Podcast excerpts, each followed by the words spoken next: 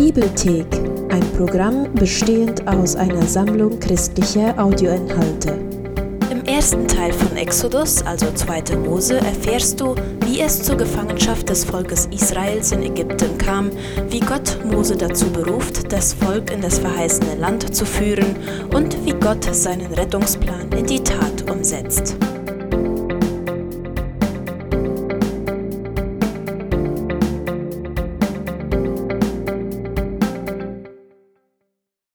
Das Buch Exodus. Im ersten Video haben wir die Geschichte von Kapitel 1 bis 18 angeschaut, in der Gott die versklavten Israeliten befreit hat.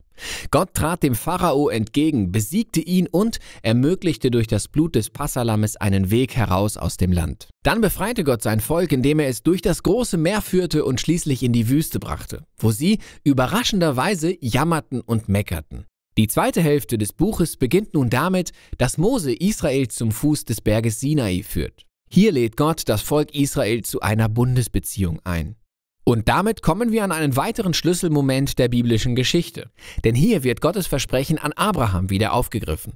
Zur Erinnerung, im Buch Genesis hatte Gott versprochen, den Segen für alle Nationen auf irgendeine Weise durch Abrahams Familie wiederherzustellen. Hier finden wir nun mehr darüber heraus.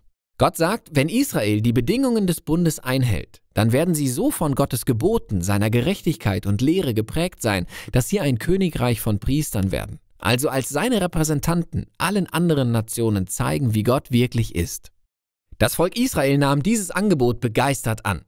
Und so erscheint Gottes Gegenwart auf dem Gipfel des Berges Sinai in der Form von Wolken, Blitzen und Donnern. Mose steigt als ihr Repräsentant nach oben und Gott beginnt mit den grundlegenden Vereinbarungen des Bundes, den berühmten zehn Geboten. Sie sind so etwas wie die grundlegenden Vereinbarungen des Vertrags, also wie die Beziehung der Israeliten mit Gott grundsätzlich aussieht. Danach finden wir eine weitere Sammlung von Geboten, die die zehn Gebote genauer erklären und konkretisieren. Das sind Gesetze über die Anbetung in Israel, die soziale Gerechtigkeit, wie Israel zusammenleben soll. All das soll Israel zu einer Nation machen, die von Gerechtigkeit und Großzügigkeit geprägt ist und sich gerade darin von anderen Nationen unterscheidet. Mose schreibt all diese Gesetze auf und bringt sie nach unten zum Volk. Das Volk stimmt erneut begeistert zu diesem Bund mit Gott zu. Nachdem sie das getan haben, geht Gott in der Beziehung den nächsten Schritt. Gott sagt Mose, dass er mit seiner heiligen, göttlichen und guten Gegenwart mitten im Volk Israel wohnen möchte, was einen weiteren Aspekt von Gottes Bundesversprechen zeigt. Es war dieser Zugang zu Gottes Gegenwart, den wir nach unserer Rebellion im Garten verloren hatten. Aber jetzt ist durch Abrahams Familie der Zugang zu Gottes Gegenwart wieder offen. Durch diese Bundesbeziehung als erstes für Israel und dann eines Tages irgendwie auch für alle anderen Nationen. Dann folgen sieben Kapitel mit detaillierten Bauplänen für dieses heilige Zelt, das Stiftshütte genannt wird. Es gibt da den Vorhof mit einem Altar und dann im Zentrum steht ein Zelt mit einem Vorraum und einem inneren Raum. In diesem inneren Raum, der das Allerheiligste genannt wird, steht eine goldene Truhe, die Bundeslade. Oben auf der Truhe sind Engelswesen angebracht. Die Bundeslade ist das Zentrum von Gottes Gegenwart. Es gibt viele Details in diesen Kapiteln und jedes Detail hat auf irgendeine Weise symbolische Bedeutung. All die Blumen, die Engel, das Gold und die Edelsteine, all das erinnert an den Garten Eden, den Ort, wo Gott und Mensch eine enge Beziehung hatten. Die Stiftshütte ist sozusagen ein tragbarer Garten Eden. Es ist der Ort, an dem Gott und Israel gemeinsam in Frieden leben können.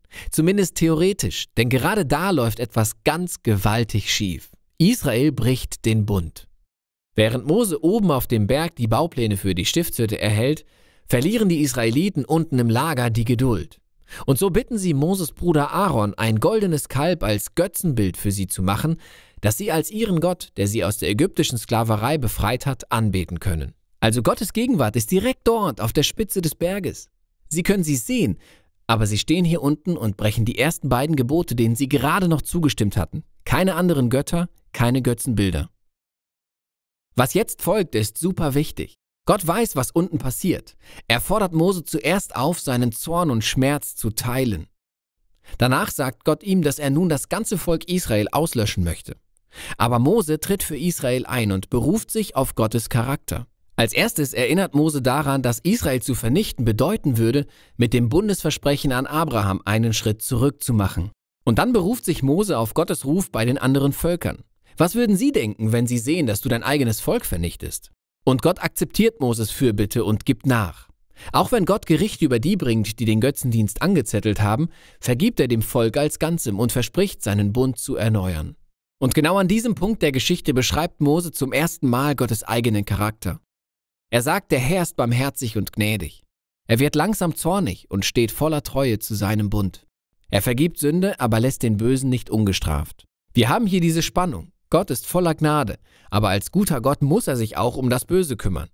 Darüber hinaus bleibt Gott aber seinem Versprechen treu, auch wenn er weiß, dass er sich an ein Volk bindet, das völlig untreu ist. Nachdem Gott also den Bund mit Israel erneuern musste, beauftragt er nun Mose, mit dem Bau der Stiftshütte zu beginnen. Und wieder finden wir fünf lange Kapitel, die detailliert den Aufbau der Stiftshütte beschreiben. All das endet dann im letzten Kapitel, als die Stiftshütte endlich fertiggestellt ist. Gottes herrliche, göttliche Gegenwart kommt und schwebt über dem Zelt. Die Hoffnung ist groß. Mose geht deshalb direkt los und versucht in das Zelt hineinzugehen, aber er kann es nicht.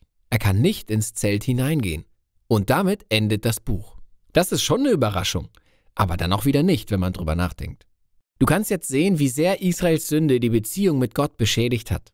Und das auf mehr Arten und Weisen, als ihnen bewusst war. Erinnern wir uns, das Buch begann mit der Unterdrückung der Israeliten durch den Pharao. Damit standen Gottes Bundesversprechen auf dem Spiel. Jetzt am Ende des Buchs ist aber Israel sein eigener größter Feind. Ihre eigene Sünde wird zur Gefahr für die Zukunft des Bundes. Die Frage hier am Ende ist also, wie wird der nun gegenwärtige Gott diese Spannung zwischen seiner Heiligkeit und Güte und seinem sündigen und korrupten Bundesvolk lösen? Die Lösung für dieses Problem entdecken wir dann im nächsten Buch. Aber das ist es erstmal, worum es im Buch Exodus geht.